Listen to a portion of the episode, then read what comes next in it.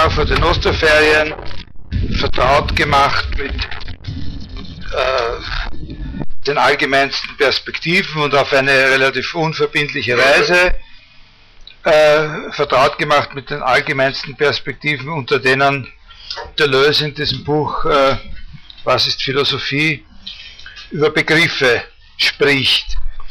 Wir haben die Beispiele mit dem Vogel und mit dem, mit dem anderen ein bisschen ausführlicher besprochen.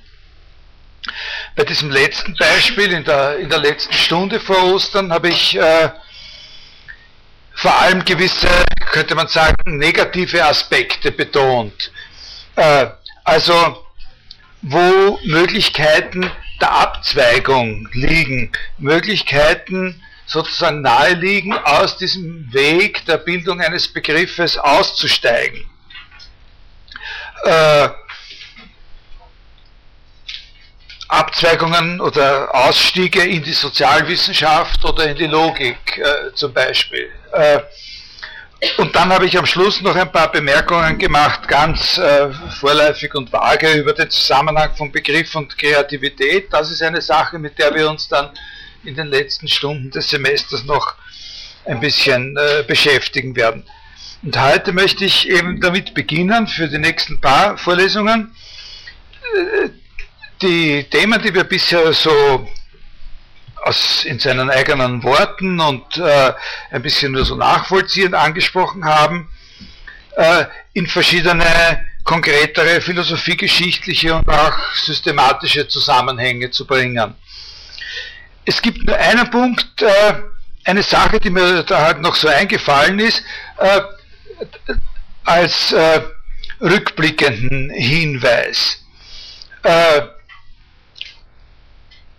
diese diese Abzweigungen, die erscheinen ja als eine Art von Fixierung und er selber sagt sowas ja auch manchmal. Die erscheinen so als eine Art, was ich als Abzweigung bezeichne, ist sozusagen eine Art von äh, äh, Fixierung auf einen bestimmten Aspekt oder das Stillstellen einer bestimmten Komponente, mit der man es da zu tun hat in so, einer, in so einem Gedankengang. Äh,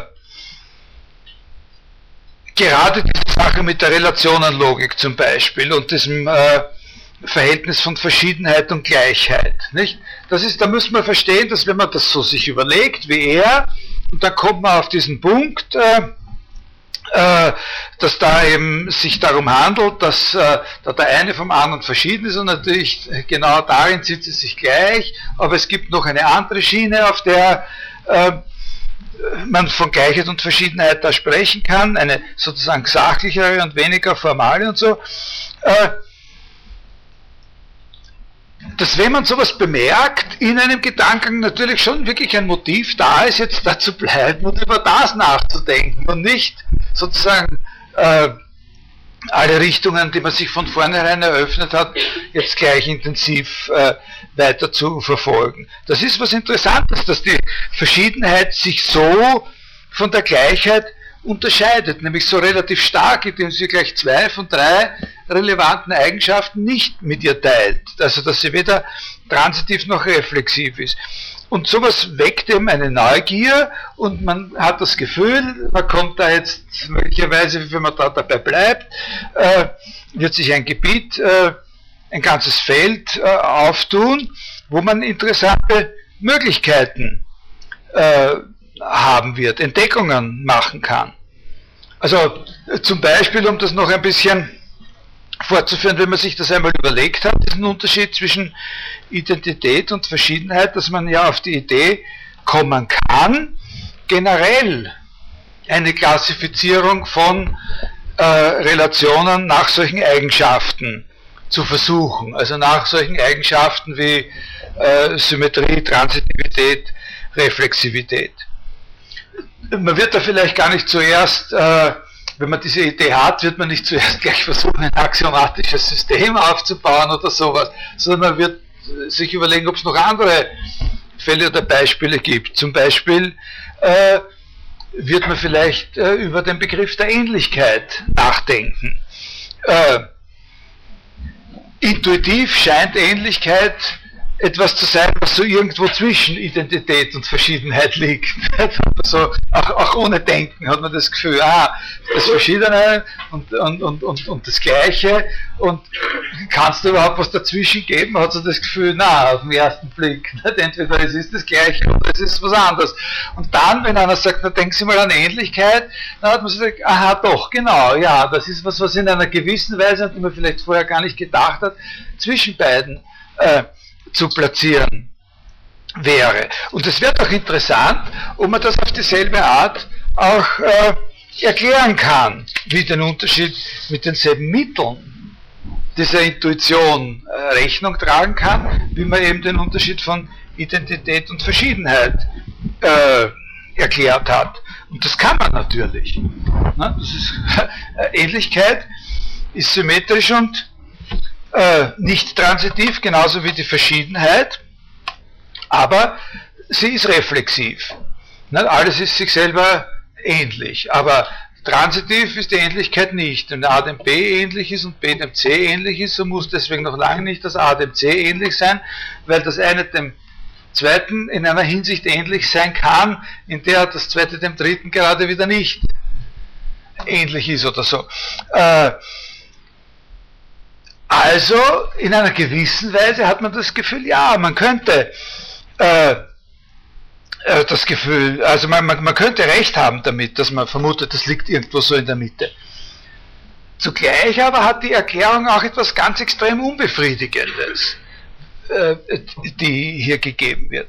Sie scheint, zumindest auf den ersten Blick, so überhaupt keinen Bezug zu haben zu dem, was man, wenn man nicht in dieses System eingestiegen ist, als erstes sagen würde, was die Ähnlichkeit äh, ausmacht. Nämlich, normalerweise würde man ja gleich mal sagen, naja, was die Ähnlichkeit ausmacht, das ist eben, dass zwei Sachen äh, irgendwelche, aber nicht notwendigerweise alle Eigenschaften miteinander gemein haben. Ne? Das wäre einmal das Erste. Wenn eine Sache einer anderen ähnlich ist, dann muss sie zwar nicht alle Eigenschaften mit ihr gemeinsam haben, aber irgendwelche schon. Wenn sie gar keine gemeinsam hätten, dann wären sie eben einfach verschieden. Das ist übrigens der Punkt, dass, wenn man das so ausdrückt, dass man sagt, zwei Sachen sind ähnlich, wenn sie irgendwas miteinander gemeinsam haben, das ist der Punkt, der Nelson Goodman in einem berühmten kleinen Aufsatz veranlasst, hat zu sagen, Ähnlichkeit ist ein absolut wertloser Begriff, weil ja alles allem unter irgendeinem Gesichtspunkt ähnlich ist. Äh, aber mit dieser Intuition, mit dieser anderen Intuition, dass man sagt, ähnlich ist, was irgendwelche, aber nicht notwendigerweise alle Eigenschaften miteinander gemeinsam hat, damit hängt es auch zusammen, dass in unserem gewöhnlichen Verständnis die Ähnlichkeit keineswegs in der Mitte zwischen Identität und Verschiedenheit liegt, sondern viel, viel näher bei der Identität, weil ja alles, was sich gleicht, sich auch ähnlich ist. Das ist ein, ein starker Punkt. Nicht? Alles, was gleich ist, ist auch ähnlich, aber keineswegs alles voneinander verschiedene sich ähnlich ist, sondern nur manches, außer man stellt sich auf den Standpunkt von Nelson Goodman. Ähm, also Worauf es hier ankommt, ist aber für uns, nicht, dass wir das jetzt irgendwie weiter vertiefen, wie man diesen Gesichtspunkt, wie man diese Art von Überlegung vertieft, das wird natürlich sofort sehr, sehr kompliziert, nicht? Wenn, man, äh, wenn man Behauptungen über Ähnlichkeit, Identität oder Verschiedenheit dann auch verneint oder in andere logische Beziehungen zueinander setzt. Dann kann man Subtypen von Eigenschaften, von Relationen definieren. Äh, worauf es für uns ankommt, ist was anderes, dass wenn man sich einmal entschlossen hat zu so einer Klassifikation oder über sowas so nachzudenken, wie ich jetzt sozusagen den ersten das Anrollen der Eisenbahn sozusagen äh, beschrieben habe. Dass man dann in ein System, dass man dann auch schon am Anfang bei den ersten Schritten schon eigentlich vorausfüllt, dass man da jetzt eingetreten ist, ein System, das seine eigenen Zwänge haben wird. Also indem man nicht vollkommen frei ist, äh, sozusagen zu sagen, so ist es und so, ich habe es aber lieber so, sondern wenn, wenn man mal angefangen hat zu, zu überlegen, dann spürt man gleich schon nach dem ersten Schritt, auch wenn man noch gar nicht weit ist, dass man beim 20. Schritt schon ziemlich eingeengt äh, sein wird äh, bezüglich der Möglichkeiten, für die man optieren kann. Man spürt voraus, dass man in einem System ist, in dem so etwas wie ein logischer Zwang herrscht. Und das ist es, was ich ausdrücken wollte vorhin gerade und was auch Deleuze auszudrücken versucht mit solchen, äh, mit solchen Wörtern wie Stillstellen oder, oder, oder, oder Fixierung. Nicht? Dass man dann hat man sich in einen Rahmen begeben und der besteht eben. Natürlich ist es in diesem Rahmen noch immer möglich, schlauere Entdeckungen zu machen oder, oder, oder neue sozusagen Zusammenhänge zu sehen, aber es werden immer welche sein, die in einer gewissen Weise schon äh, vorausgebahnt sind. Das Nachdenken über solche Sachen, das Bilden einer Theorie auf so einem Feld nimmt dann den Charakter der Offenlegung von Zusammenhängen an, von denen man dann, wenn man sie einmal hat, merkt, sie hätten sowieso nie anders sein können. Nicht? Das ist das, was, er, was, was man hier mit Fixierung meint. Also Fixierung heißt nicht, dass man da stehen bleibt und immer wieder nur sagt, das, also so immer denselben Satz wiederholt. Nein, das ist oft ein unendliches Feld sozusagen für äh, auch die Ausübung einer gewissen Art, nicht das, was Deleuze meint, aber einer gewissen Art von kreativer Fantasie und, äh, und Intelligenz, aber eben, wo man etwas offenlegt, von dem man nachher sieht, es hätte ja gar nicht anders sein können. Äh, Logik ist ein extremes Beispiel für diese Art von, von Stillstellung. Wenn wir das weiter verfolgen äh, wollten, äh, wo er da sagt, da ist der Ausstieg in die Sozialwissenschaft, nicht, über, über Alterität und äh, die Bedeutung von äh, Egon und Walter Beziehungen äh, für die äh, Methodologie der, äh, der, Ethnologie oder sowas, das, äh, äh, dann hätten wir das nicht so stark gefunden, natürlich. Äh, aber weil Logik so ein extremes Beispiel ist, darum sieht man auch besonders schön den Unterschied zu dem, was für Deleuze eben das Kreative an den Begriffen ausmacht. Nicht? Also äh, sozusagen sich eben in, in keiner Weise dann keinen Punkt an irgend sowas stillstellen lassen. Die Bewegung mitvollziehen, aber sich nicht stillstellen lassen. Nicht verlangsamen. Weil es hier dann eben ginge um, was er mit diesem Verlangsamen versteht, könnte man auch so ausdrücken, dass man sagt, ein Anbinden des Denkens an ein Grundmuster, an eine festgelegte Fragestellung. Aber, und das darf man nicht vergessen, was man in so einer Festlegung, in so einer Fixierung auf so einen Rahmen äh, äh, systematisiert und entdeckt, die Tätigkeit, die man hier ausübt, das ist noch immer Denken. Das ist genauso gut Denken wie das Denken der äh, kreativen Philosophen. Die, äh, dann, äh, so wie Deleuze in seinen Kinobüchern, irgendeine äh, sowieso schon verrückte Terminologie noch verhundertfachen oder so. Ne? Äh, also es ist ein Beispiel für seine Einstellung, dass was die Philosophie auszeichnet, eben nicht so sehr das Denken ist, weil das Denken genauso authentisch vorhanden ist, gefunden wird, äh, in der Logik, in der Kunst, in der Wissenschaft. Und weil ein langsames Denken auch mit demselben Recht ein Denken ist, wie sein Denken mit unendlicher Geschwindigkeit. Nicht, dass mit unendlicher Geschwindigkeit alle Komponenten eines Begriffs sozusagen überflogen werden mit dieser schönen, mit diesem schönen Bild. Ne? Äh, und natürlich, genau dieses De Verhältnis von Denken und Begriff, das ist eine Sache, die wir auch äh, natürlich mit großem Nutzen in verschiedenen philosophischen, äh, also historisch, philosophiegeschichtlichen Konstellationen, äh, Kontexten studieren können. Äh, das werden wir auch tun. Äh, eine ganz kleine Sache noch, äh, die mir da extra die mir da extra eingefallen ist. Ähm, ein ganz kleiner Aspekt in diesem Problembereich, also das muss Sie auch nicht, weiß ich, wie besonders interessieren, aber manchmal ist es nützlich, sich das zu überlegen. Nämlich eine Frage, die ich selber ganz gern äh, benutze, um, um sozusagen als eine Art Test, wenn ich mit einer philosophischen Konzeption äh, zu tun habe. Nämlich ob in dieser Konzeption das Denken als eine seltene Sache oder als eine sehr häufig vorkommende Sache betrachtet wird. Also das ist ein gewisser Unterschied zwischen Philosophien, ob sie der Auffassung sind, dass Denken eigentlich sowieso dauernd stattfindet, oder ob sie der Auffassung sind, dass Denken etwas relativ Exklusives ist. Also die von der zweiten Sorte, die haben natürlich dann immer so, einen, äh, so eine Einstellung wie, damit geht immer einher, so eine Einstellung wie, die meiste Zeit glauben wir nur, dass wir denken. Nicht? In Wirklichkeit ist Denken aber was, was manche von uns überhaupt nie machen. Nicht? Oder so. Äh, oder was man nur unter ganz bestimmten Bedingungen und so weiter. Äh, das hat natürlich was damit zu tun, äh, wie jeweils der Zusammenhang von Denken und Begriffsbildung gesehen wird in einer Philosophie. Und es gibt auch noch weitere äh, Faktoren, die man in solchen Zusammenhängen, wenn, wenn man sich das ernsthaft fragt, isolieren muss. Also zum Beispiel ein wichtiger Punkt ist, ob ein, ob, äh, ob, äh, ob in einer Philosophie, aber das ist auch in der Psychologie sehr wichtig, ob, ob Denken als etwas aufgefasst wird, äh, äh, wie soll man sagen, was sozusagen entwicklungsfähig ist. Ne?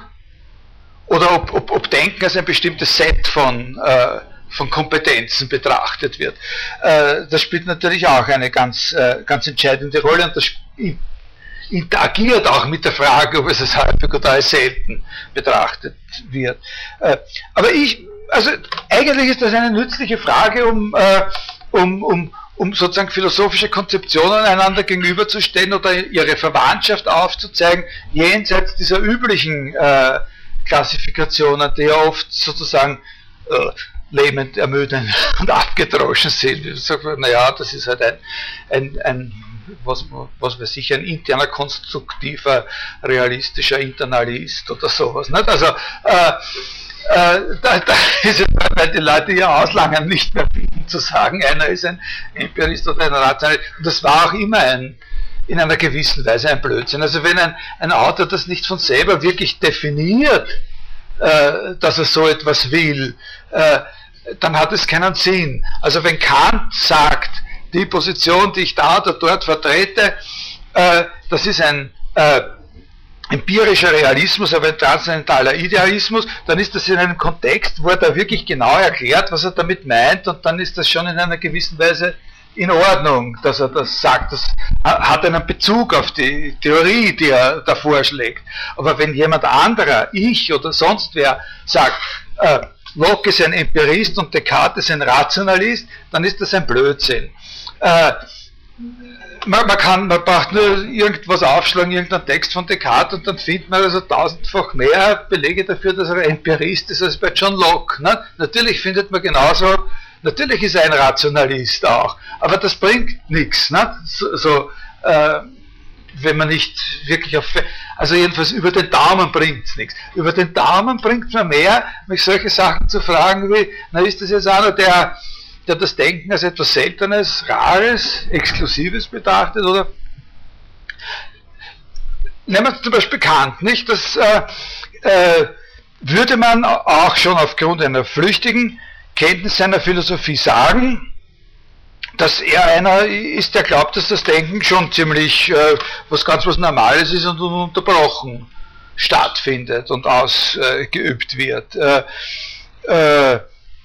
Er hat ja schließlich die Auffassung vertreten, angeblich und in einer gewissen Weise auch wirklich, dass in jeder Erkenntnis, auch in der normalen, äh, im Normalbetrieb sozusagen stattfindenden Wahrnehmung äußerer Objekte, äh, sozusagen eine intellektuelle Investition drinnen steckt. Nicht? Das ist eine, eine These von ihm, dass in der, in der Wahrnehmung von unabhängigen physischen Objekten mittlerer Größe sozusagen äh, nicht nur sozusagen ein Einschlag passiert, dass es nicht von der Sorte ist, sondern dass da eine intellektuelle, eine Deutungsinvestition äh, gemacht wird und, äh, und dass das eben äh, eine Komponente äh, beinhaltet von Denken, die da eine entscheidende Rolle spielt. Sie kennen alle diese berühmte Geschichte mit Erkenntnis braucht zwei Sachen, Anschauung und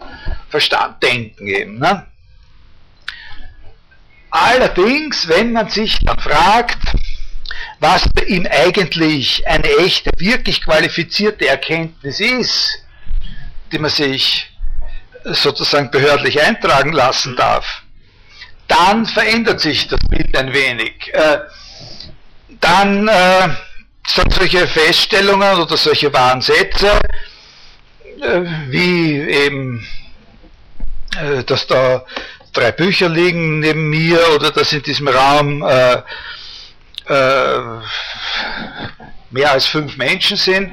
Äh, das sind wahre Sätze natürlich, aber das sind nicht die guten Beispiele für das, was Kant sozusagen als Erkenntnis, äh, als Erfahrungserkenntnis, auch nicht als empirische Erkenntnis äh, im Auge hat. Äh, die erfüllen nicht in selbstverständlicher Weise seine Kriterien für eigentliche Erkenntnis. Die gelten als wahr, würde er auch sagen oder gesagt haben, solche Sätze gelten als wahr aufgrund von pragmatischen Übereinkünften und Vorannahmen, deren Grundlagen ganz enorm komplex äh, sind und im Einzelnen gar nicht äh, analysiert werden können.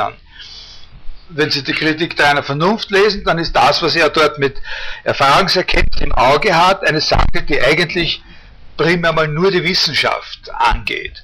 Und wenn Sie dann sehen, wie Kant äh, also in den Jahren, nachdem er die Kritik der reiner Vernunft geschrieben hat, vor allem versucht hat, sozusagen den Weg nachzuzeichnen, wie man von diesen äh, hochstrukturellen, abstrakten äh, sozusagen Grundbedingungen physikalischer Erkenntnis.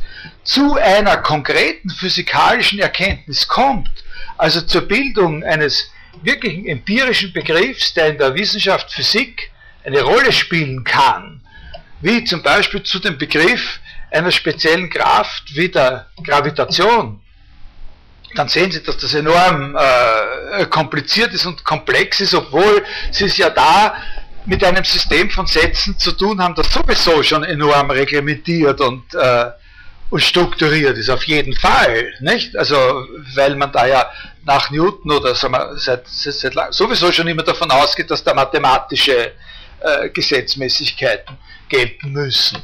Also da wäre es dann bei solchen Sätzen wie, was ist ein Buch, was ist ein, ein Aufnahmegerät so, mehr oder weniger hoffnungslos sozusagen zu zeigen, wie das eigentlich funktioniert, dass hier äh, eine objektive Erkenntnis vorliegt.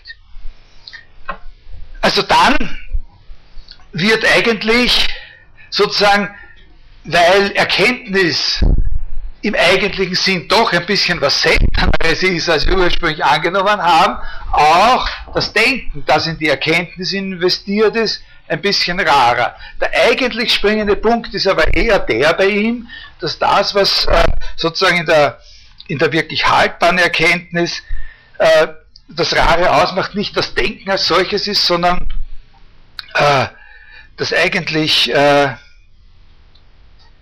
dass die Begriffe sind.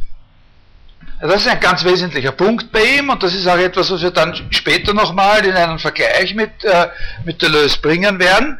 Äh, das Erkenntnis seltener ist, als wir glauben, bedeutet nicht automatisch, dass das Denken im gleichen Maß verknappt wird. Denn es kann auch nach der Auffassung von Kant ein Denken dort geben, wo keine Erkenntnis zustande kommt. Das ist ein sehr wichtiger Punkt. Also es gibt, man kann sich mit einem Denken auseinandersetzen, man kann etwas sagen über Prozesse des Denkens und über gewisse Strukturen des Denkens, die nicht in einer objektiven Erkenntnis terminieren. Das ist ein sehr wichtiger Punkt. Äh, Deleuze wird, äh, wirft Kant ja dann, also ich muss sagen nicht wird, sondern hat, weil das Buch ja viel früher geschrieben ist, in seinem Kant-Buch äh, ein bisschen auch vor, wirft er mir ein bisschen vor, dass äh, dass Kant das Denken zu stark unter die Fuchtel des Erkennens gestellt hat. Ne? Sozusagen, äh, dass man schon die Möglichkeiten, die man dem Denken zubilligt, schon ein bisschen zu stark einschränkt, wenn man, wenn man es immer nur unter diesem Aspekt des Erkennens sieht. Äh, das ist vom Spirit her äh, ein, ein verständlicher Vorwurf, aber vom Treffen her äh, muss man Kant eigentlich ein bisschen in Schutz nehmen, nicht? weil er sich ja sowieso immer äh, eine Ebene reserviert hat, auf der er von einem Denken auch dort spricht, wo es nicht in, wo es nicht in Erkenntnis terminiert. Äh, wo also zum Beispiel eine Denkanstrengung, eine Denkaktivität vorliegt und auch beschrieben werden kann und die terminiert aber nicht in der Bildung eines empirischen Begriffs. Also die terminiert dann nicht in der Bildung eines Begriffs. Was heißt das? Was, was würde es heißen, dass sie in der Bildung eines empirischen Begriffs resultiert? Das würde heißen, dass eben ein Begriff rauskommt, von dem man sagen kann, unter welchen Umständen seine Anwendung ein wahrer Satz und unter welchen Umständen sie kein wahrer Satz ist. Also der sozusagen empirisch entscheidbar gemacht ist, was man dann in der, im modernen Positivismus sozusagen das Sinnkriterium äh, genannt hat. Äh, Überhaupt ist die Frage gar nicht so leicht zu beantworten im Rahmen von Kants Philosophie, was ein empirischer Begriff ist. Bei ihm ist es eher so, man hat da das Denken, man hat Denken und man hat zusätzlich im Rahmen dessen, was Denken heißt bei ihm, sowas wie eine, eine bestimmte Struktur, die könnte man, er nennt sie nicht so, aber man könnte sie Begrifflichkeit nennen, die da operiert. Und, und und die Resultate dieser Struktur, sozusagen, die sind dann eben die Begriffe. Also das ist dann eben so ein Begriff wie paradigmatisch, was er da anzielt, ist so ein Begriff wie Gravitation. Und er hat sich dann in seinen letzten Jahren, hat er sich sehr, sehr bemüht, äh, aber ohne ein Resultat und ohne, glaube ich, auch je, also wirklich zu glauben, dass es zu einem Resultat kommt, die Frage zur Entscheidung zu bringen, ob es in der Physik so einen Begriff wie den Äther geben muss oder ob, ob das gebraucht wird. Nicht? Das ist eine Frage, die ja dann auch noch lang nach seinem Tod immer wieder diskutiert worden ist. Äh, also Begrifflichkeit als eine Struktur, deren Resultat eben diese sogenannten Begriffe sind, aber wie diese Struktur genau funktioniert, wie sie sozusagen operiert, das ist unklar. Ne? Das ist ganz unklar. Da, darf ich noch einmal, da muss man sich anschauen, wie mühsam und weit für ihn sozusagen der Weg ist von diesen sogenannten transzendentalen Voraussetzungen äh, einer Erfahrungswissenschaft bis dorthin, wo sozusagen diskutierbar wird, was jetzt eigentlich ein empirischer Begriff ist in dieser, in dieser Wissenschaft. Äh, also solche Unterscheidungen wie die zwischen äh, Natürlich schlägt er sich der Band damit herum, solche Unterscheidungen wie die zwischen zwischen festen und flüssigen Materien oder solche Sachen oder, oder Anziehungs- und Abstoßungskräfte oder, oder, oder, oder, oder so. Aber da ist nicht wirklich zu sehen, wie so eine, wie so eine Ableitung zustande kommt. Und wenn die Ableitung nicht zustande kommt, dann ist ja in der Bild, dann ist so ein Begriff immer nur in einer gewissen Weise ein vorläufiger Begriff, weil ja in, in ihm, in diesem Begriff dann immer gewisse kontextuelle Faktoren eingehen, die in dem Experiment, das man gemacht hat, eine Rolle gespielt haben, die aber nicht exakt darstellbar sind. Wo man dann immer nur sagen kann, der Begriff ist zwar definiert für unsere gegenwärtigen Zwecke, aber eben immer relativ auf die Möglichkeit der Vorstellung der Wiederholbarkeit eines bestimmten Experiments. Und, und sowas kann ja, so eine Auffassung kann ja dann auch immer wieder untergraben werden. Wenn man zum Beispiel gewisse Annahmen, die in, in, in, den Aufbau von solchen Experimenten systematisch immer eingehen, plötzlich irgendwann einmal untergräbt. Also wenn jemand zum Beispiel dann, also was ich, da werden tausend, immer, immer wieder werden irgendwelche Experimente gemacht, also was weiß ich, da werden zum Beispiel äh, feste und flüssige Materien voneinander unterschieden, unter anderem dadurch, dass irgendwelche Ausdehnungen gemessen werden. Dafür braucht man irgendwelche Maßstäbe, ne, damit man schaut, wie, viel, äh, wie weit geht das jetzt da auseinander, irgendwas. Und, und, und, und was ist, wenn dann jemand einfach den, das Konzept sozusagen des starren Körpers oder des, des unveränderlichen Maßstabs untergräbt? Dann muss sozusagen etwas, was immer als, äh, als, äh, als so eine Kontext, äh, als ein Kontextfaktor fraglos eingegangen ist, dann muss das sozusagen auf die Theorieebene ge gehoben werden. Ne? Also ich hoffe, Sie verstehen ungefähr, äh, worauf hinaus wird. Dass eben, äh, wenn man sagt, was ist ein empirischer Begriff, äh, man sozusagen einen theoretischen Anspruch an den Begriff des empirischen Begriffs unterscheiden muss von einem pragmatischen Anspruch. Und, und, und, und, und Kants Anspruch ist ein theoretischer. Also dass sozusagen äh, alle Faktoren, die eingehen, sollten für uns verständlich sein und, äh, und, und, und offen liegen. Und wir sollten nicht gezwungen sein zu sagen, ja, das und das ist ein empirischer Begriff, weil wenn man dieses Experiment macht, dann passiert immer das und das und das. Weil dann kann einer hingehen und sagen, was spielt denn in diesem Experiment alles eine Rolle? Äh, und, und hast du wirklich sozusagen alles, was in diesem Experiment eine Rolle spielt, sozusagen in deiner Theorie als ein wesentliches Grund. Und dann ist man wieder bei so einem rationalistischen Programm, wie das, äh, äh, wie das äh, von Kant. Also, das noch seltenere als das Denken sind bekannte Begriffe. Also man denkt, man denkt noch mehr, als man Begriffe äh, fassen kann. Etwa in dem Sinn, äh, denken ist nicht, äh, ist nicht so schwierig. Im Grunde können wir das alle. Äh, eine wirkliche Anstrengung ist da nicht äh, verlangt. Und man könnte hinzusetzen, die Art von Schulung, die wir alle darin genießen, ist eher dazu geeignet, es uns zu verderben, als uns sozusagen zur Perfektion zu führen. Äh, eine wirkliche Anstrengung ist verlangt, wenn wir, wenn wir tatsächlich Begriffe bilden wollen. Äh, also ein berühmtes Lehrstück, äh, ich, ich, hätte das Ganze jetzt auch bleiben lassen können, aber äh, und, und, sozusagen Ihnen nur sagen, was ich Ihnen jetzt sage. Es gibt immer ein berühmtes Lehrstück bekannt, das sagt man, das ist die Differenz von Verstand und Vernunft. Nicht? Es gibt eine das Vernunftvermögen, das Vermögen zu denken und innerhalb von dem oder manchmal auch einfach unterschieden von dem, als eine speziellere Agentur, als ein spezielleres Programm, wird dann Verstand definiert. Und Verstand ist ungefähr das, was ich vorher mit, diesem, mit dieser Struktur der Begrifflichkeit gemeint habe. Begrifflichkeit als Struktur, deren äh, oder als ein, ein, ein, Programm oder eine Routine, deren Resultat eben die Begriffe sind.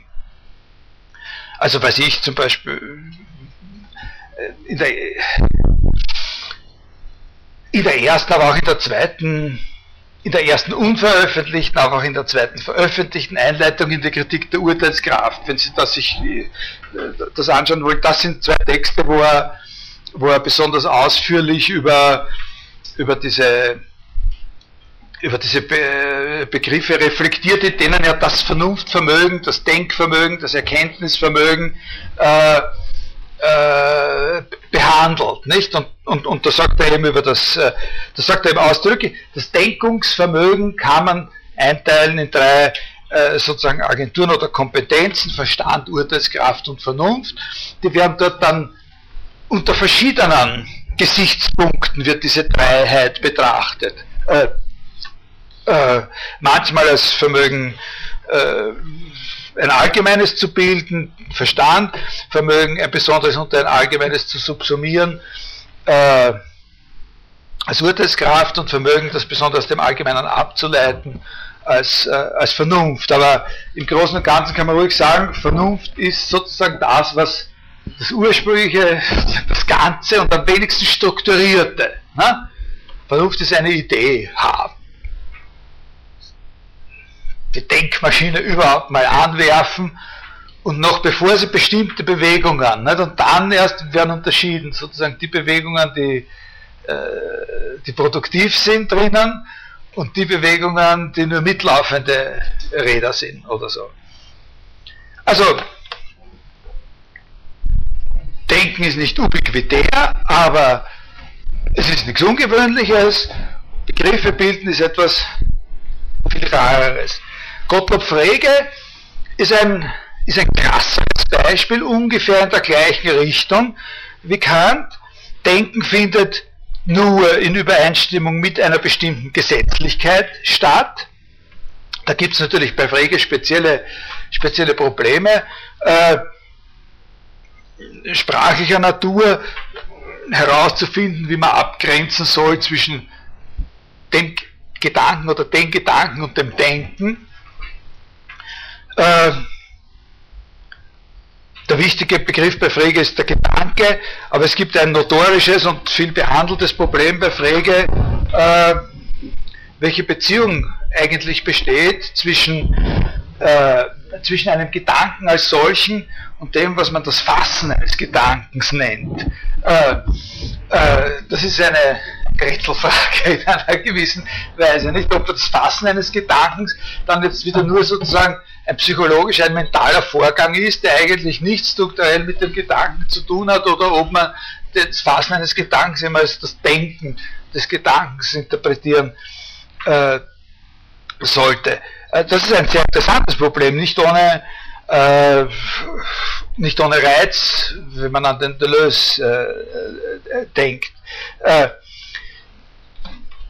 Also Denken ist schon einmal was, was wirklich Seltenes. Denken ist wirklich nur, wenn es in sozusagen einer logischen in, in einer logischen Verfassung stattfindet, aber Begriffe sind überhaupt ganz was Seltenes. Also bei Frege ist überhaupt die Frage, ob es sowas gibt wie Begriffe. Äh, also der hat eine, da werden wir noch drüber reden, der hat eine scharfe Definition, also unter ganz wenigen Philosophen, die wirklich eine scharfe, präzise und, und, und tolle Definition für, für Begriffe haben. Äh, das Problem ist, äh, dass sehr fraglich ist, äh, was darunter fällt. Und zwar wegen dieser berühmten Geschichte, dass er ihm fordert, dass ein Begriff, äh, dass, dass nur das ein Begriff ist, was ein absolut scharf begrenzter Begriff ist. Äh, also ein Begriff ist nur etwas von der Art, dass von allen überhaupt feststellen muss, ob es unter diesen Begriff fällt oder nicht fällt. Und das ist eine sehr scharfe Forderung. Äh, also ein Beispiel, das äh, ich sehr glücklich finde und das ich aus einem Buch habe von einer Autorin, die die, die besten die, die überhaupt tolle Sachen über Frege geschrieben hat, vor allem die beste Einführung zu, zu Frege geschrieben hat, John Weiner, der hat mal ein Beispiel genommen und, und relativ ausführlich diskutiert, das kann ich ja natürlich nicht, äh, mit dem Begriff äh, Haar. Was ist ein Haar? Und, äh, und, und, da können Sie sich vorstellen. Nicht? Also die hat auch ausgetestet, in welche Richtung man gehen müsste, wenn man da sozusagen wissenschaftliche Kriterien äh, anlegen möchte. Aber es ist einfach nicht zu sehen, wie es jemals möglich sein sollte, diesen Begriff sozusagen wirklich scharf entscheidbar zu machen. Und wenn er nicht scharf entscheidbar ist, dann ist er eben kein Begriff nach Frege. Das ist sozusagen eine Voraussetzung dafür, dass etwas ein, ein, ein, ein Begriff ist. Äh, also zum Beispiel könnte man sagen, wie, wie dünn etwas sein, also das ist aber nur der Anfang der Überlegung, nicht? Wie dünn muss etwas sein, damit es ein, ein Haar ist, oder wie dünn darf etwas sein, damit es noch ein Haar ist. Also an beiden Enden ist, äh, also wir wissen schon, dass es dickere und dünnere äh, Haare gibt und normalerweise würde man sagen, das ist kein Problem. Es, gibt dünne und es gibt dicke. Aber wenn dann jemand kommt und so eins zeigt, dann überlegt man schon, ob man da nicht lieber was anderes dazu sagt. Nicht? Oder, äh, oder wenn, es eine, wenn es sozusagen immer dünner und dünner wird, können auch Probleme äh, entstehen. Äh, aber das ist, wie gesagt, nur der, nur, nur der, Anfang der Sache. Also da kann man dann von der Seite der Chemie und, und, und von anderen äh, Seiten ja sehr viel überlegen. Also Sie verstehen, also äh, das ist eine, das ist eine, eine, eine gute Definition und es passt möglicherweise auf einiges, was in der Logik selbst oder auf einer Ebene der Grundlegung der Wissenschaften realisierbar ist, äh, aber es besteht die Gefahr, dass das nicht eine sehr praktische Auffassung von Begriffen ist. Also Begriffe sind dann wirklich etwas extrem Seltenes, ne? noch, noch viel seltener als bei, äh, bei Kant. Und ob etwas ein Begriff ist, muss in einem relativ aufwendigen Prüfverfahren zertifiziert äh, werden. Man kann nicht einfach hingehen und sagen, ja, so er lösen. also, schaffen wir mal einen. Äh, man müsste überall hingeschaut haben. Äh, wir werden darauf noch, äh, noch zu sprechen äh, kommen. Ein, ein, ein, drittes ganz interessantes Beispiel ist Descartes. Äh, bei ihm könnte man zuerst ja glauben, oder viele, äh, die Philosophie studieren, glauben, zuerst einmal, dass, dass bei, Descartes das Denken sozusagen was ganz was Besonderes ist, nicht? Wegen diesem äh, Primporium, Weihrauch und so weiter, mit dem dieses Cogito äh, umgeben wird und, äh, und äh, dass das Denken sozusagen et, etwas ist, was nur in einem speziellen Ritual aufgerufen werden kann, nicht in diesem Zweifelsritual. Äh, und wo er sich dann fragt, nachdem er das hat, äh, wer oder was bin ich eigentlich, ich, der ich jetzt meiner Existenz gewiss bin, und die Antwort ist dann denkende Substanz. Aber das ist nicht so in Wirklichkeit, sondern genau genommen ist Denken bei Descartes etwas sehr, sehr, sehr vages, sehr wohlverteiltes und äh, vielfältiges und überhaupt nicht exklusiv. In Wirklichkeit äh, äh, ist alles mögliche Denken bei ihm. Also das Zweifeln, äh, das sich etwas einbilden, das sich täuschen und so weiter, das ist alles Denken, wie man sehr gut sehen kann an dieser Stelle in den Meditationen, wo er ja tatsächlich von dem Szenario, wo er getäuscht wird oder wo er in einem Irrtum ist oder wo er sich etwas einbildet, was nicht so ist, von dem dazu übergeht zu sagen, und da denke ich jedenfalls. Wenn ich zweifle, dann denke ich jedenfalls. Also Zweifeln ist schon ein Fall von Denken. Und wenn ich denke, dann bin ich. Also da wird dieses Ich denke äh, jedenfalls ganz eindeutig als Zusammenfassung verschiedener Arten von mentalen Vorgängen äh, gedacht, des Zweifelns, des sich etwas Einbildens, des einer Täuschung erliegens und so weiter. Allerdings gibt es bei ihm schon eine gewisse Tendenz, dann so eine Art Kern, äh, Kernkompetenz herauszuarbeiten, in dem was Denken heißt. Also, also er hat diese, diese Vielfalt und, und dann gibt es schon natürlich Tendenzen bei ihm äh, herauszuarbeiten, was, äh, was eigentlich äh,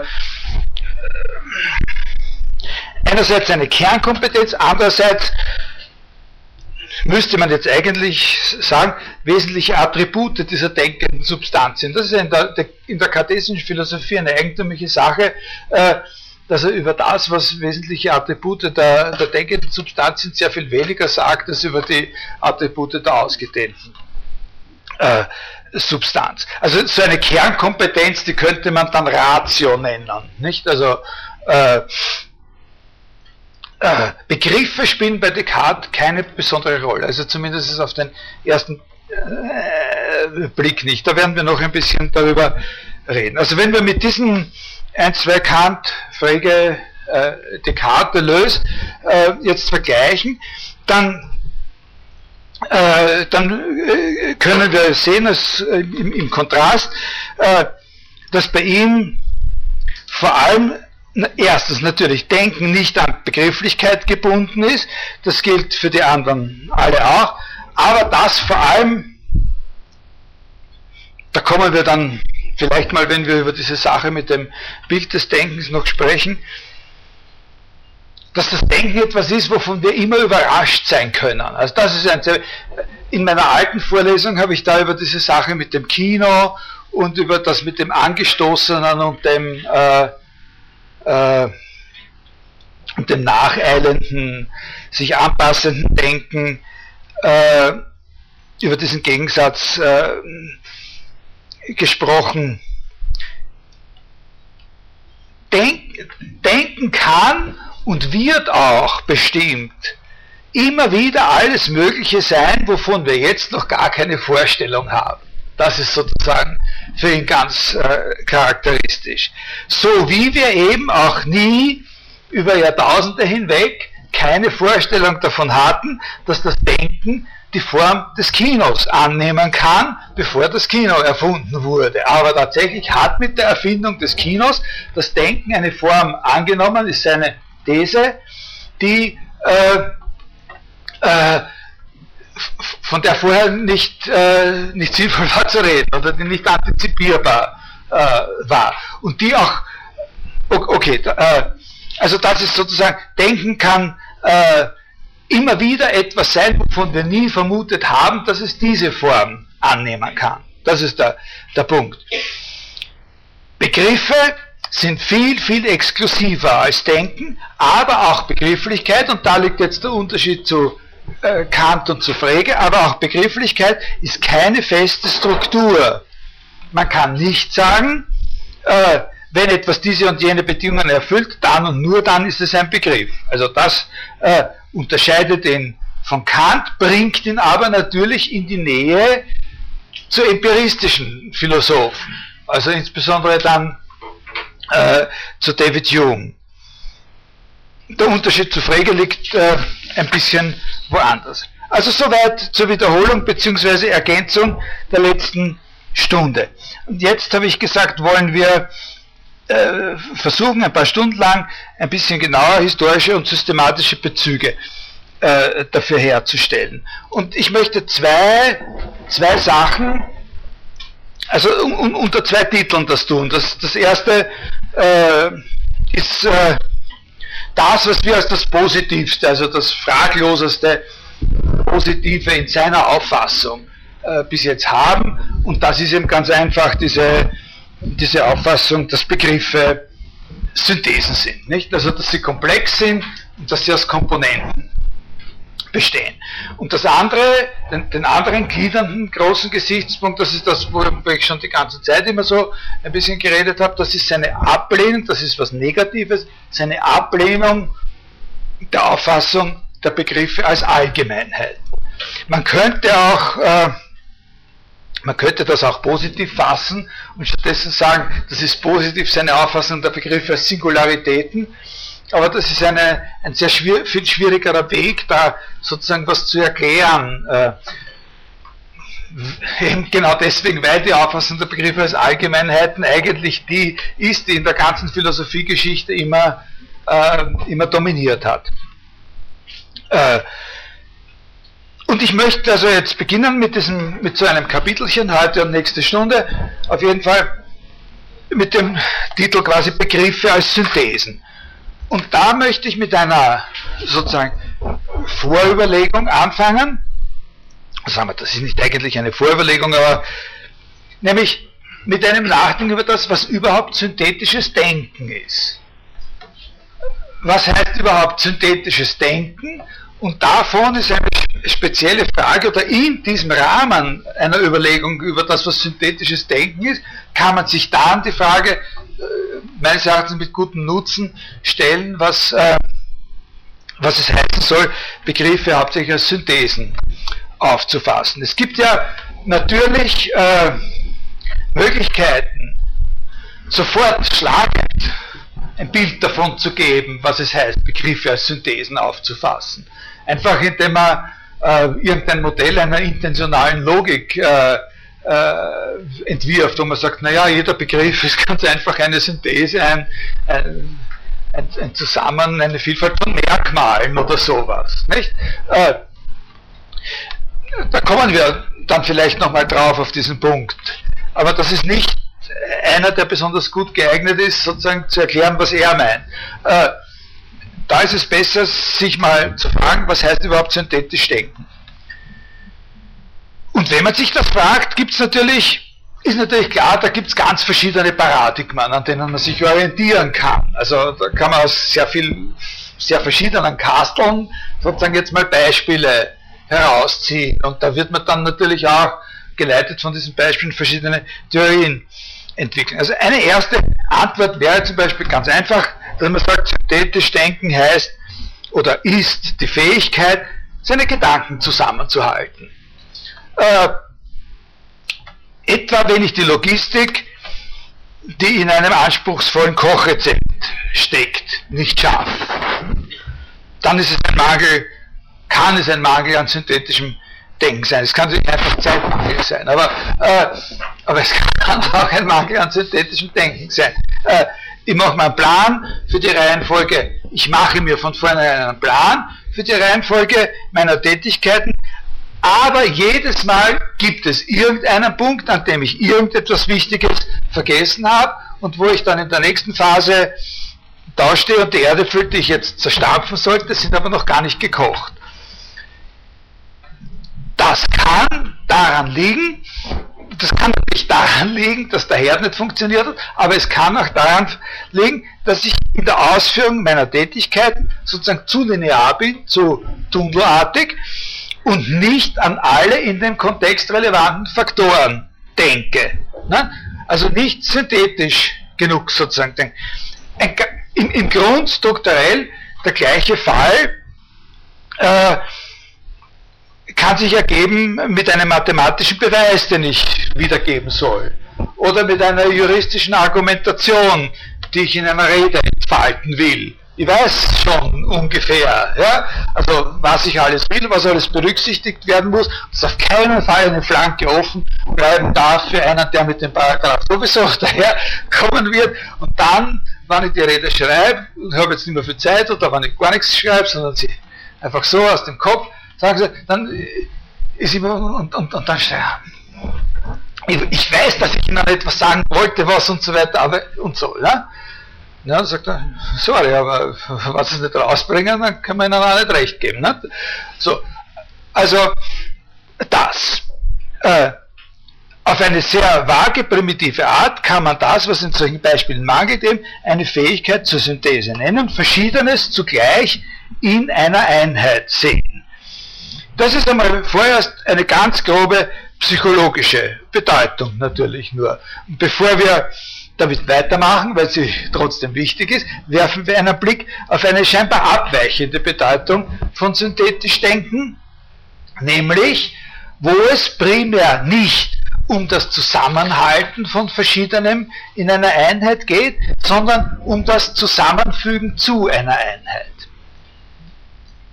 Also wo synthetisch Denken mit einem Element oder mit, einem, mit einer Hauptrichtung des Konstruktiven äh, gemeint ist. Also denken Sie hier an geometrische Ortsprobleme. Also ich, die Angabe, äh, Sie haben irgendwelche drei äh, Gerade, äh, Sie haben eine Angabe über eine Winkelgröße, also sagen wir zum Beispiel es kann sein, was ich 35 Grad, aber sagen wir rechter Winkel.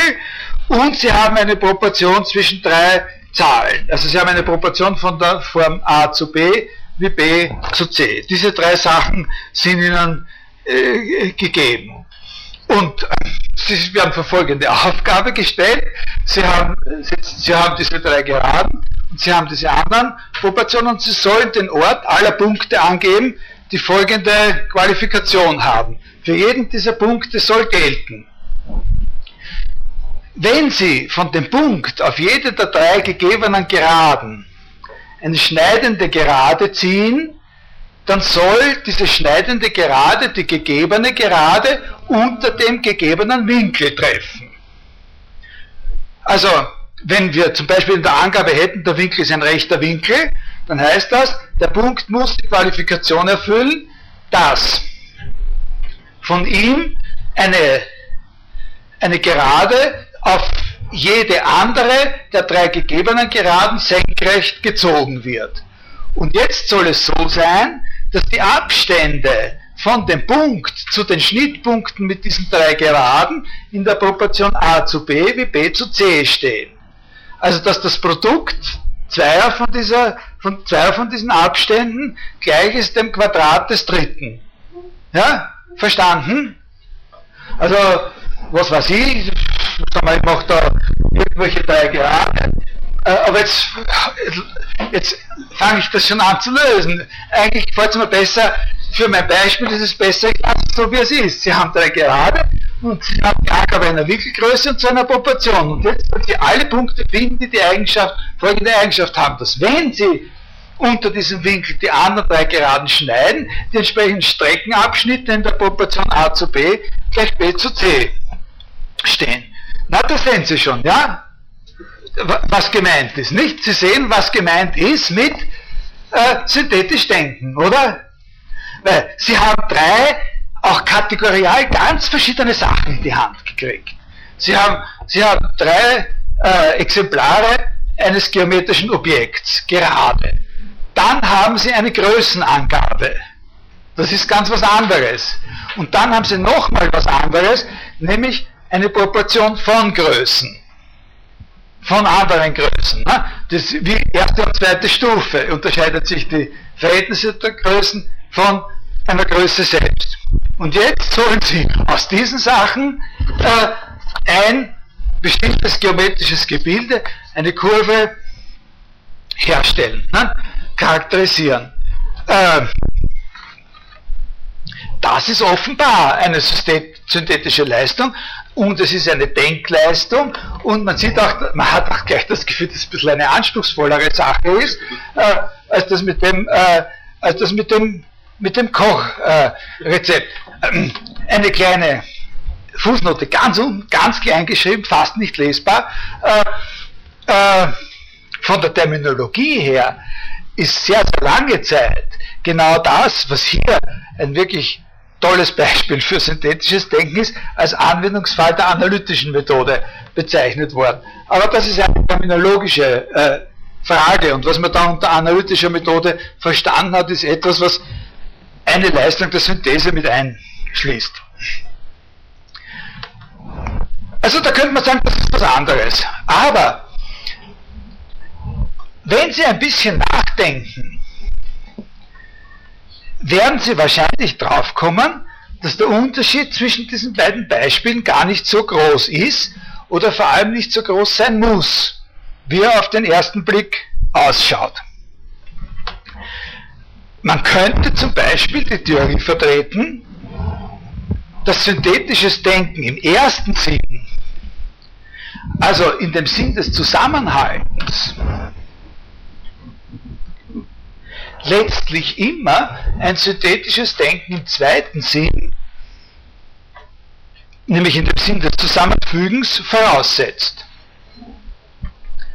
Und zwar nicht nur in der banalen und kindischen Bedeutung, dass alles, was zusammenhält, auch irgendwann einmal zusammengefügt worden sein muss. Das vergessen wird, das ist eine Trivialität.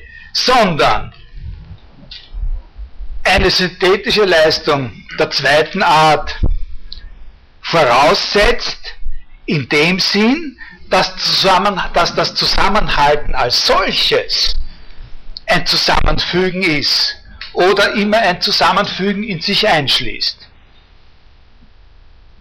Das ist eine Theorie, die sehr viel vertreten wird. Die hat sehr, sehr viel für sich. Das ist keine Absurdität.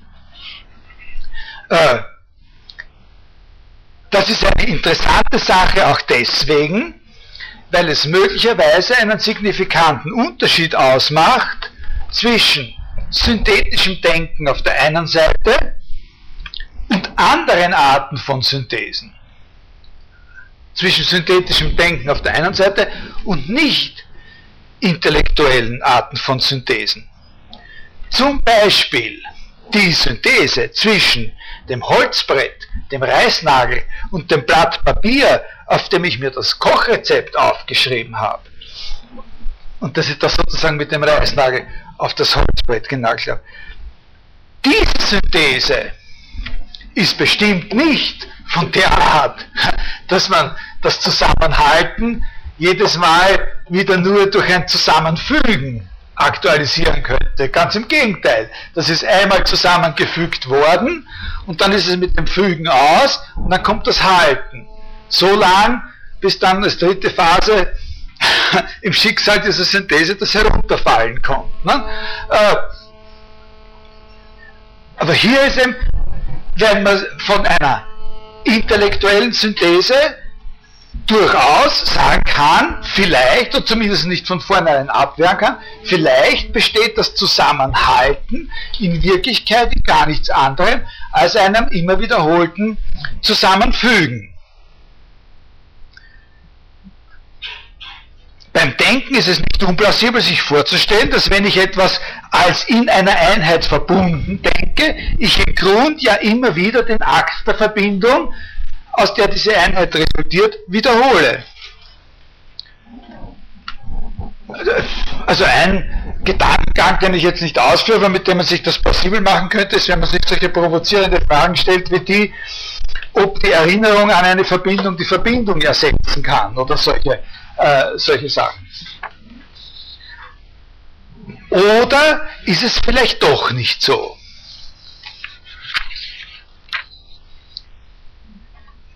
Das ist jetzt das erste Mal ein Punkt, wo man, glaube ich, also bis jetzt haben wir sozusagen nur uns und, und so herumgetastet und geschaut, was man da so, aber, äh, so meinen kann, wenn man sagt synthetisch denken. Jetzt ein Punkt, wo man beginnen könnte, die Sachen ein bisschen zu vertiefen oder die Schraube ein bisschen anzuziehen. Äh, ist es denn nicht in Wahrheit doch so, dass wir sehr viele hochkomplexe sprachliche Gebilde, wie zum Beispiel mathematische Beweise oder sonstige komplexe Routinen, reproduzieren können, ohne dass wir sie ursprünglich zusammenfügen könnten? Und schon gar nicht jedes Mal zusammenfügen, wo wir sie reproduzieren.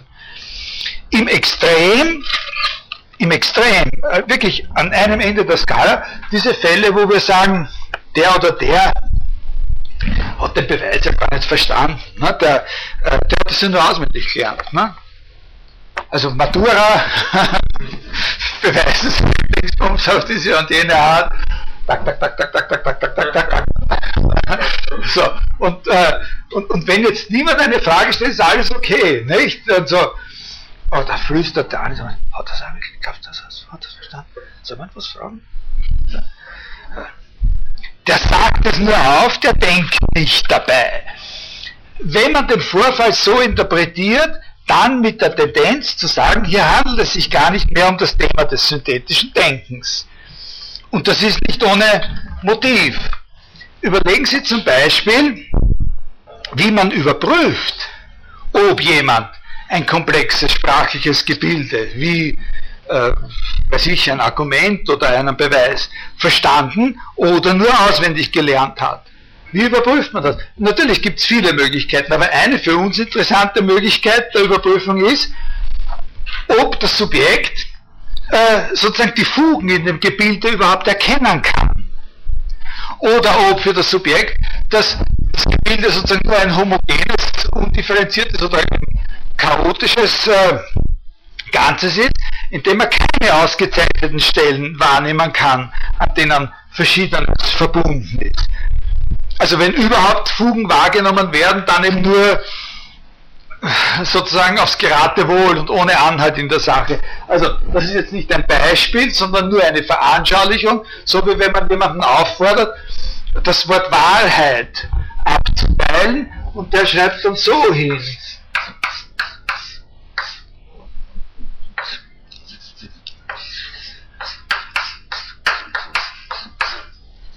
Na? Äh, ja, ja, also, äh, wenn einer das Beweis nur auswendig gelernt hat, dann hat er halt nur irgendwas aufgesagt und immer wieder ist halt das Wort, äh, äh, was weiß ich, Parabel vorgekommen oder sowas und dann sagt er immer, äh, und dann sagt er halt, naja, also wenn wir einen fragen, äh, wo ist der entscheidende Punkt bei dem Beweis gewesen, dann sagt er vielleicht, wenn er schlau ist, sagt er, na, bei der Parabel. oder so. Ja, oder, ja, äh, ja. In, ja. Also das geht eigentlich noch über das Verstehen hinaus, weil er sagt, wenn er mit jemandem redet, wenn er was erklärt, hat er auch das Gefühl, also wenn es ein intelligenter Gesprächspartner ist, dass er genau äh, versteht, was Descartes meint. Also er gesteht das sogar zu. Also er redet mit Leuten, die verstehen ihn. Und dann kommt ein Moment mit anderen, dass er ihm irgendwie wiedergeben soll oder mit ihm hin und plötzlich Hä? denkt er, irgendwie meint die doch was ganz anderes. Und trotzdem glaubt er, in dem Moment, wo er es erklärt, dass sie es wirklich eingesehen haben. Ja. Also wo auch eben die, die Tätigkeit notwendig ist, also da komme ich vielleicht nochmal drauf. Das ist für Descartes, da, eigentlich wäre das fast noch am Programm der heutigen Stunde, aber sonst hat in der nächsten. Äh, das ist für Descartes ein Motiv, ein ganz wesentliches Motiv äh, äh in seiner Überlegung, wie seine äh, wie seine Beweise gestaltet werden müssen. Also er hat diese psychologische Beobachtung, aber eine seiner moralischen Regeln ist ja, dass wenn irgendwas schief geht, muss man den Fehler bei sich selber suchen. Und, und daher ist er der Auffassung, dass es eine Verpflichtung ist, darüber nachzudenken, wie man einen Beweis am besten gestaltet. Und da ist ein springender Punkt dafür, für seine Option, dass man Beweise so darstellt, damit solch ich selber muss so viel ich kann tun, damit der andere nicht in diese Situation kommt, von mir dann ausgelacht zu werden. Also ich selber bin schuld, äh, wenn ich den anderen dann, also ich soll den anderen nicht verlachen, wenn er nicht versteht, was ich gesagt habe, weil die Schuld bei mir liegen kann. Also ich muss ihm, und, und das ist seine Option dafür, dass alle Beweise nach der Methode der Findung dargestellt werden müssen und nicht nach einer axiomatischen Methode. Das ist ein sehr wichtiger Punkt, auf den ich dann äh, dann noch äh, kommen wäre. Aber hier geht es eben um dieses spezielle Problem der Fugen, nicht? Also dass eben, man sagt, äh, was ihm genau fehlt, wenn einer das nur auswendig gelernt hat, ist, dass er die Schnitte erkennt, an denen die wirkliche Synthese stattfindet oder stattgefunden äh, hätte. Also, wenn man sagt, es handelt sich bei solchen Auswendiglernfällen, da gibt es ja auch so eine berühmte Stelle von Kant oder so, aber die habe ich jetzt äh, nicht im Kopf, äh, äh, mit diesen Auswendiglernfällen, äh, dass das nicht mehr ein Fall von synthetischem Denken ist, dass das, was man in Wahrheit meint, nicht ist, dass es kein Fall von Denken ist, sondern dass es kein Fall von Synthese ist. Nicht? Dass das, was, was nicht erfasst wird, sozusagen die tatsächlichen Synthesen sind, um die es geht, die wirklichen, wie man in einem Beweis sagt, die Übergänge oder, oder, oder Schritte. Auswendig lernen ist schon auch eine intellektuelle Leistung. Jetzt wieder eine von diesen ganz kleinen, kaum leserlichen Fußnoten, gleich wieder zu vergessen. Natürlich ist es so, dass jedes Auswendiglernen auch eine synthetische Leistung ist, unter einem bestimmten Gesichtspunkt aber eben in solchen Fällen nicht die passende oder gefragte synthetische Leistung, sondern von einer anderen Art. Also wenn man aus diesen Überlegungen, die ich Ihnen jetzt skizziere, eine wirkliche Theorie machen wollte, müsste man da immer Klauseln einführen, da braucht man in einem Buch braucht man fünf Seiten, um zu erklären, was der Unterschied zwischen einer passenden und einer nicht passenden synthetischen Leistung da, äh, da wäre. Der wichtige Punkt ist, dass man sozusagen den Hohn und das Ätzende an dieser, an dieser Note über, die, über das Auswendiggelernte nicht überbewerten darf. Weil im Grunde ja klar ist, dass wenn die Komplexität eines Sachverhalts eine bestimmte, eine bestimmte Grenze überschreitet, dass er dann als Einheit prinzipiell nur mehr dadurch gedacht werden kann, dass gewisse seiner Elemente selbst schon zu Einheiten zusammengefügt werden, die dann schon als partielle Ganzheiten in die Synthese eingehen, die angestrebt wird. Das ist ganz klar. Nicht? Also man kann nicht unendlich komplexe Sachverhalte denken und man schafft sich die Möglichkeit, das, äh, das doch zu tun, indem man gewisse Elemente innerhalb dieser großen Mannigfaltigkeit von Elementen, die man synthetisieren sollte, eben schon als solche zu Subganzheiten zusammenfasst, mit denen man dann weiter operieren kann. Die selbst schon als Ganzheiten in die Synthese eingehen, die angestrebt wird und deren innere Verbindung eben dann nicht mehr aktuell gedacht werden muss, wenn die ganze Synthese gedacht wird, sondern die sind dann eben opak, das heißt, die funktionieren als Abschlüsse wie eine Schachtel, die nicht mehr aufgeknackt wird, so wie auch der, der den Beweis nur auswendig gelernt hat, den Beweis nicht an den richtigen Sollbruchstellen knacken kann, ne? sondern äh, sozusagen falsch durch, durchschneidet. Äh, äh, diesen Umstand, diesen Punkt jetzt, dass es fraglos so ist, dass man ab einer gewissen Komplexität immer solche undurchschaute Synthesen braucht, oder sagen wir mal aktuell undurchschaute Synthesen braucht. Diesen Umstand kann man unter sehr verschiedenen Gesichtspunkten betrachten. den kann man, über den kann man grundsätzlich nachdenken. Man könnte sich aufgefallen darüber jetzt grundsätzlich nachzudenken, das ist eine gute, äh, wichtige Frage. Also zum Beispiel, ob das dann auch wirklich noch synthetisches Denken ist oder ob man nicht das zum Anlass nehmen sollte, schärfere Unterschiede zu machen zwischen so etwas, was man dann nennt, ein rein synthetisches Denken und ein sekundärsynthetisches Denken oder ob man einen Unterschied machen sollte zwischen synthetischem Denken und dem Denken einer Synthese. Nicht? Wo man sagen kann, ich, ich kann Synthesen denken, äh, wo ich das, was in denen zusammengefügt ist, nicht imstande sein muss, zusammen denke ich als Synthesen, als Ganzheiten, äh, aber ich denke nicht äh, aktuell die Verbindung, die da besteht. Bei solchen kleinen Schachteln denken wir ja an eine Synthese, aber wir denken die Synthese nicht synthetisch. Aber, und das ist dieses grundsätzliche, das ist nicht ein Weg, den ich jetzt äh, mit Ihnen äh, gehen will. Also vielleicht kommen wir auf diese Sachen später nochmal. Man kann es auch praktisch angehen. Und letztlich ist das Praktischere, äh, das Praktische hier das Faszinierendere. Wenn man es praktisch sieht, dann sind solche Subeinheiten oder solche Schachteln, wie ich sagen würde, ganz einfach Mittel zur Entlastung des Denkens.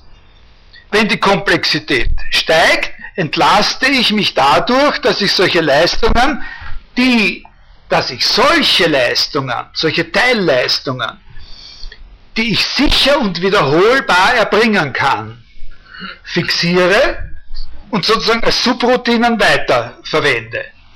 Äh, natürlich, die zwei Worte in dieser letzten Aussage, sicher und wiederholbar, vor allem nicht das Unterschiedene, sondern in ihrem Bezug aufeinander, die sind ganz entscheidend, das sind kritische Wörter. Was heißt das? Wiederholbarkeit, Sicherheit. Was ist Sicherheit in einer denkenden Synthese? Hauptsächlich ist sie auf die Wiederholbarkeit äh, äh, begründet oder intuitiv sprechen wir von Sicherheit, wenn wir wissen, dass wir es jedes Mal können. Ne? Also sagen wir, irgendeine bestimmte Aufzählung durchzuführen oder eine bestimmte Reihe zu bilden oder sowas. Ne? Ähm, das ist ein Komplex, also dieser Komplex, sozusagen Bildung einer solchen Subroutine oder einer solchen Schachtel äh, aus einer synthetischen Teilleistung heraus, von die ich sicher und wiederholbar erbringen kann. Das können Sie sich merken oder die, die gern sich was aufschreiben, aufschreiben. Da kommen wir darauf zurück. Das ist ein Hauptthema in der Auseinandersetzung von Deleuze mit David Hume. Oder das ist etwas, wo er, wo er, wo er sehr viel in, in, der, in, in der Beziehung auf David Hume äh, gewonnen hat und was auch natürlich eine große Rolle spielt, dann in verschiedenen anderen Kontexten. Also der Begriff der Wiederholung sowieso nochmal noch mal extra äh, bei ihm. Äh, aber der Komplex von synthetischer Teilleistung, Zusammenfügung, Entlastung, wenn die Bedingung der sicheren Wiederholbarkeit gewährleistet ist, dieser Komplex spielt genauso schon eine Rolle bei Descartes, vor allem in der frühen äh, Wissenschafts- und Erkenntnistheorie von Descartes. Und dazu wollte ich Ihnen jetzt ein oder zwei Stellen vorlesen, äh, aus den, äh, aus den Regulärte Aktionen in Geni. Äh, also das ist ein, ein, ein frühes Fragment. Ich komme leider schon wieder nicht ganz so weit, wie ich wollte, aber äh, das, das, spielt jetzt keine Rolle. Das geht jetzt so, wie ich gesagt habe, zwei, drei Stunden reden wir da über Descartes, Kant, Hume und äh, auch über die Deleuze-Bücher. Äh, äh, Sie brauchen nicht unbedingt zu wissen, worauf, es, äh, worauf er mit diesem Buch, mit diesem, das ist ein Fragment gewesen, äh, geblieben, äh, womit, womit, er darauf letztlich hinaus wollte. Das ist eine sehr eigentümliche Sache. Also das ist eigentlich äh, noch lange vor Turing äh, das erste große Konzept äh, für eine universale Problemlösungsmaschine. Äh, es genügt zu wissen, dass das Hauptthema in diesem Buch sozusagen die Darstellung, das Denken komplexer Sachverhalte ist, also das Durchschauen komplexer Sachverhalte. so quasi in einem Knäuel, das zuerst als völlig undurchschaubares Gewirr von Fäden erscheint, so wie der bloß auswendig gelernte mathematische Beweis, in dem lauter so Wörter herumschwimmen wie Hypotenuse und, und solches Zeugs. Ne? Äh, äh, dann kommen einfach auf solche Wörter wie schneiden, die auch in der Alltagssprache ein Durcheinander eben. Also ein, ein Knäuel, undurchschaubares Gewirr von Fäden, darin die einzelnen wichtigen Elemente und ihre Beziehungen untereinander zu erkennen. Also wenige Leute beschäftigen sich ja mit diesem Text, aber sie kennen alle den, Sie alle kennen den Discours de la Méthode und, äh, und da gibt es doch da in der zweiten Partie diese vier, äh, vier Präzepte, wie man seinen Verstand vernünftigerweise äh, gebraucht, wenn man irgendein Problem lösen will. Also Sie wissen ja, das erste nur das als wahr anzuerkennen, was man äh, evidenterweise und klarerweise als wahr erkannt hat, also nicht als wahr anzuerkennen, nur aufgrund von, äh, von Hörensagen. Und, äh, und das zweite ist dann äh, äh, alles, äh, jede Schwierigkeit oder jede, jede, jeden komplexen Sachverhalt äh, äh, sozusagen einzuteilen, so weit einzuteilen, in kleinste Einheiten einzuteilen, soweit das nur geht. Und das dritte, die dritte Vorschrift ist dann eben äh, unter dem, was man da so eingeteilt hat, äh, äh, Anordnungen herzustellen, die vom Einfachen zum Komplexeren äh, führen. Also eine Ordnung, äh, alles, alles auseinander schneiden und dann unter dem auseinandergeschnittenen eine Ordnung machen. Und zwar nicht irgendeine Ordnung, eine alphabetische oder sowas, oder, oder, oder nach der Zeit, in der die Sachen aus der Maschine runtergefallen sind, mit der man es zerschnitten hat, sondern äh, sondern nach der Einfachheit äh, dessen, was man da auseinander äh, geschnitten hat. Also was voraussetzt, dass nicht überall sozusagen alles in gleiche, nicht? Alles in gleiche Einheiten zerlegt werden kann. Äh, und die letzte, äh, letzte dieser Rezepte ist äh, äh, überall äh, Aufzeich äh, Aufzählungen, also unter dem, was man geordnet hat, sozusagen Aufzählungen äh, anzustellen, sodass man die Sachen äh, vergleichen kann und Benennungen für die, äh, für die äh, Sachen zu und, äh, und wie soll man sagen, einen Überblick zwischen dem schon zusammengefassten herzustellen. de faire partout et dénombrement si entière et des revues si générales que je fus assuré de ne rien omettre, sodass man, sodass man nie was vergisst von dem, was man, dass, dass, dass, alles, dass auf alles immer wieder zurückgegriffen werden kann. Ja? Äh, und äh, diese Regulardirektion im Ingeni äh, sind ein, bevor er den Diskurs geschrieben hat, äh, schon längst abgebrochenes äh, abgebrochenes Projekt, in dem aber gerade diese Aspekte, die da mit diesen Präzepten angesprochen sind, sehr viel, äh, sehr viel detaillierter ausgeführt äh, worden sind. Und ich lese Ihnen da jetzt zwei, drei, also ich lese Ihnen im Großen und Ganzen zwei Stellen da jetzt draus vor. Und da werden Sie gewisse Resonanzen, hoffentlich auch mit dem, mit dem Deleuze äh, schon, äh, schon bemerken. Also, äh,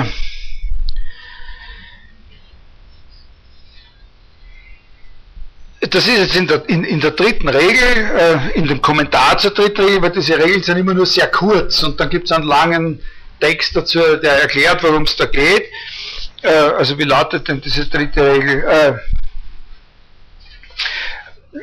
also die entspricht dem ersten Prinzip. Äh, bei allen Gegenständen, die, mit denen wir uns beschäftigen, ist nicht danach zu fragen, was andere gemeint haben oder was wir selbst mutmaßen, sondern nur danach, was wir in klarer und evidenter Intuition sehen oder zuverlässig deduzieren können. Also das entspricht zumindest zum Teil genau dem, nur da ist es wahr annehmen, was ich evidenterweise als wahr äh, selber erkannt habe, also was ich sozusagen aufgemacht habe. Ne? Das ist auf gut Deutsch und, und nicht etwas, was in seiner Verpackung geblieben ist. Und da sagt er dann, gerade von hier aus mag es bedenklich sein, weshalb wir hier außer der Intuition, also außer dem klaren Erkennen eines Einzelnen, noch eine andere Art der Erkenntnis angefügt haben, die durch Deduktion geschieht, worunter wir all das verstehen, was aus etwas anderem sicher erkannten mit Notwendigkeit erschlossen wird. Wobei das Wort erschlossen jetzt nicht äh, sozusagen sie veranlassen soll, an Syllogismen zu denken. Das ist genau das Gegenteil in Wirklichkeit. Also Deduktion, das, was, aus, was bloß im Übergang von einem sicher Erkannten aus erkannt wird. Was nicht selber ein direkt sicher Erkanntes ist, sondern was erkannt wird im Übergang von einem schon sicher Erkannten aus. Warum brauchen wir so etwas? Das musste geschehen, weil das meiste zuverlässig gewusst wird, obgleich es selbst nicht evident ist, wofern es nur aus wahren und erkannten Prinzipien durch eine jetzt kommt der wichtige Punkt, durch eine zusammenhängende und nirgendwo unterbrochene Tätigkeit des Denkens, welches das Einzelne deutlich in der Intuition sieht, deduziert ist. Nicht anders, als wenn wir das letzte Glied einer langen Kette mit dem ersten zusammenhängend erkennen, obgleich unsere Augen nicht mit einem und demselben Blick auf alle Zwischenglieder, von denen jeder Zusammenhang herrührt, achten, wenn sie sie nur alle eins nach dem anderen durchmustert haben. Also so, was er, was er hier beschreibt, was wir brauchen, ist genau das, was mit synthetischem Denken gemeint ist. Ne?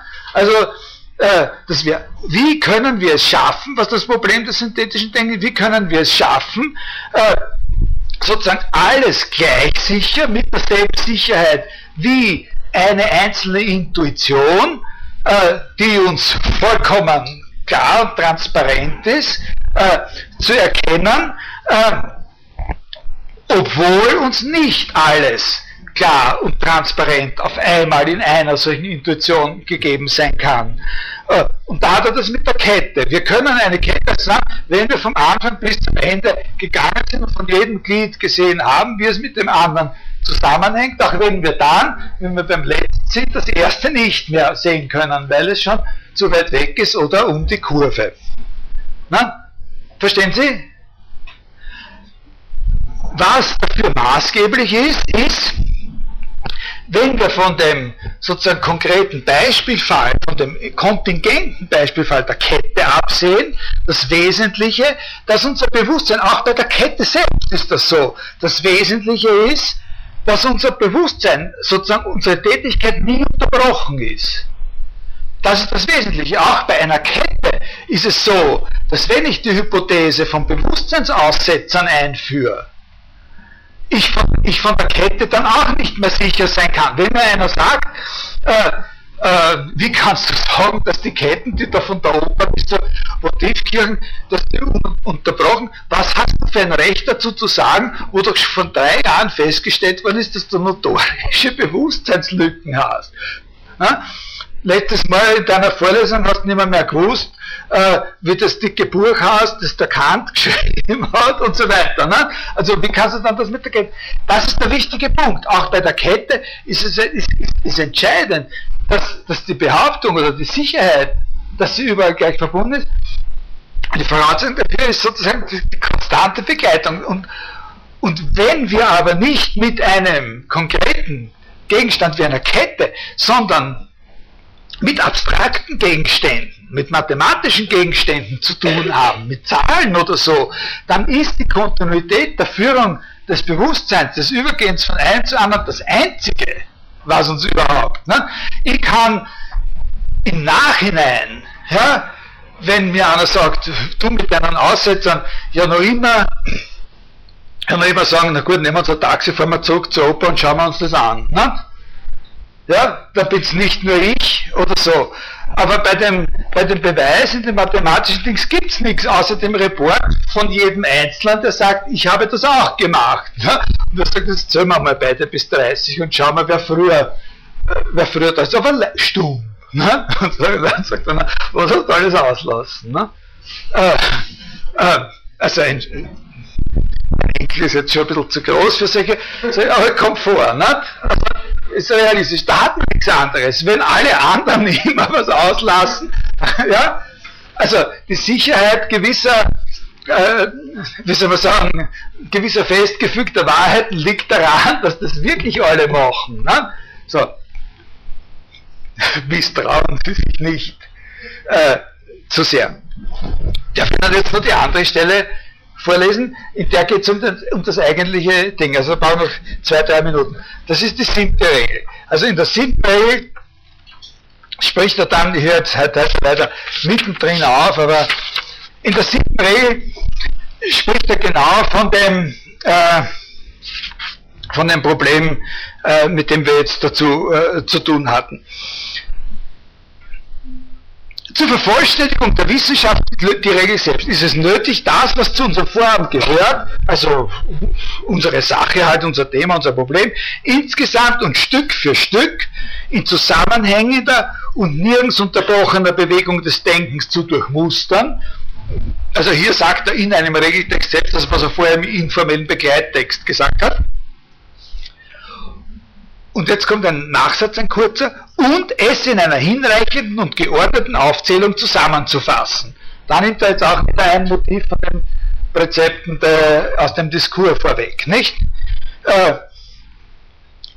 die Beobachtung dieser Vorschrift ist notwendig, um diejenigen Wahrheiten gewiss zu machen, von denen wir oben gesagt haben, dass sie aus den ersten und an sich bekannten Prinzipien nicht unmittelbar deduziert oder gewonnen werden. Und dann spricht er da so über verschiedene äh, Probleme mit Proportionen und so weiter. Äh, äh, naja, und dann sagt er folgendes. Daher sagen wir, ja, na, ich muss Ihnen das vorlesen. Dies nämlich geschieht manchmal über einen so weitläufigen Zusammenhang von Folgerungen, dass wir uns, wenn wir bei ihnen angelangt sind, nicht leicht an den ganzen Weg erinnern, der uns bis dahin geführt hat. Daher sagen wir, dass der Schwäche des Gedächtnisses durch eine Art zusammenhängender Bewegung des Denkens zu Hilfe kommen müsse. Wenn ich also zum Beispiel durch getrennte Handlungen erstens erkannt habe, wie das Verhältnis zwischen den Größen a und b, sodann zwischen b und c und weiter zwischen c und d und schließlich zwischen d und e beschaffen ist, so sehe ich doch deshalb nicht, welcher Art das Verhältnis zwischen a und e ist, kann es auch nicht schlechtweg aus den bereits bekannten Verhältnissen erkennen, es sei denn, ich erinnerte mich an alle. Aus diesem Grund werde ich sie in einer Art Zusammenhang werde ich sie in einer Art zusammenhängender Bewegung der Einbildungskraft, das ist jetzt sehr wichtig, es ist eine Bewegung der Einbildungskraft, die das Einzelne intuitiv erkennt und in eins damit zum anderen übergeht, mehrere Male durchlaufen. Und jetzt kommt was sehr was Interessantes. Mehrere Male durchlaufen, bis ich gelernt habe, von der ersten bis zur letzten so schnell überzugehen, dass ich fast ohne Anteilnahme des Gedächtnisses das Ganze in einer Intuition zu überschauen glaube. Das Ganze in einer Intuition zu überschauen glaube. Also ich muss jetzt doch ein bisschen früher aufhören, ich möchte hier an dieser Stelle jetzt auf und nehme ein bisschen was vorweg, was dann in seinem Text noch na komm, was sagt er hier? Er sagt, aus diesem Grunde werde ich Sie in einer Art zusammenhängender Bewegung der Einbindungskraft, die das Einzelne intuitiv erkennt. Also das eine Kettenglied, das nächste Kettenglied. Von der ersten bis zur letzten mehrere Male durchlaufen. Und zwar so schnell, dass ich ohne Anteilnahme des Gedächtnisses das Ganze in einer Intuition zu überschauen glaube. Die Geschwindigkeit, was ich Ihnen sagen will, der Punkt, um den es hier geht, ist die Geschwindigkeit. Und die Geschwindigkeit, der Gedanke ist komplexer als man glaubt, also flüchtig darf man das nicht lesen, diesen Text. Ohne Anteilnahme des Gedächtnisses. Und der der Witz, der dann noch kommt und den ich Ihnen nächstes Mal genau erkläre, ist der, dass wenn ich das kann, dann mache ich aus dem eine Schachtel. In der Schachtel selbst steckt jetzt nur etwas drinnen, was sozusagen die Qualität einer Intuition hat, weil ich eben so schnell geworden bin. Das ist ne? So wie ein Klavierspieler lernt, schneller zu spielen. Und sozusagen für den Klavierspieler dann sozusagen eine Handbewegung sein kann, was für den, der es lernt, so ist. Ne? Und so, das ist einfach so. Ne? Äh, ja, das ist vielleicht das beste Beispiel. Das, was, das mit dem, der, es nicht kann, der macht so, so, so, und der, das kann, macht So. Und äh, das habe ich dann. Und das, diese Schaft, das übergebe ich dann dem Gedächtnis. Das ist der Witz. Das sozusagen auf der untersten Ebene muss sozusagen diese Intuitivität, da muss die Synthese lebendig sein. Da muss das Denken sozusagen wirklich dieses aktive Verbinden und in einer großen Beschleunigung zusammenbringen. Und wenn das sicher ist, also Sie sehen, dass hier der, der, der Schwerpunkt nicht so sehr auf der Wiederholbarkeit liegt, wie er dann bei der Lösung bei den, bei den Empiristen sein wird, sondern auf diesem Geschwindigkeitseffekt und auf diesem Zusammenfassungseffekt, wenn schnell das kannst du alles auf einmal sehen, so darfst nur nicht so langsam sein, dann ist schon wieder das erste weg, so quasi. Äh, und wenn das garantiert ist, dann kannst du das einpacken und dann darfst du es dem Gedächtnis geben. Aber es darf auf der untersten Ebene nicht schon etwas Undurchschaubares äh, sein, was nur Gedächtnis war oder was nur Überlieferung ist. Und ein bisschen später, zwei, drei Seiten später, gibt es ihm dann eine Stelle, wo er diesen, einen sehr eigentümlichen Begriff der Induktion oder der Aufzählung prägt und wo er dann zu solchen Units, die so zusammengefasst sind, sagt Klassen. Das sind Klassen. Und, und das ist aber etwas, wo man sagen könnte, die könnte man ein, mit einem Wort, das er nicht gebraucht, man könnte sie Begriffe nennen, nicht? Diese Dinge sind dann die können einen eigenen Namen kriegen. Das ist eine Subroutine mit einem eigenen äh, Namen, ein eigenes Applet, wenn man Java programmiert oder sowas. Und, äh, und kann eingefügt werden in einen größeren Zusammenhang. Und es besteht äh, sozusagen die Garantie, dass, äh, dass da nichts auf einer Ebene, die ich nicht mehr aufmache, nichts eingeschlossen ist, was sozusagen opak wäre. Also an dem Punkt machen wir weiter, aber das ist, wollte ich Ihnen jetzt noch dazu sagen, wenn man da das erste Mal sozusagen sich diese Frage stellen kann, was heißt langsam, was heißt schnell? Das ist sehr interessant, nicht? Weil dieses Beschleunigen zugleich auch als ein Verlangsamen natürlich äh, verstanden werden kann, weil da wird jetzt dann etwas stillgestellt. Äh, Und wenn man das Begriffe nennen würde, dann wären es aber auf jeden Fall Sachen von einer anderen Art als das, was Deleuze als äh, Begriffe im Auge hat.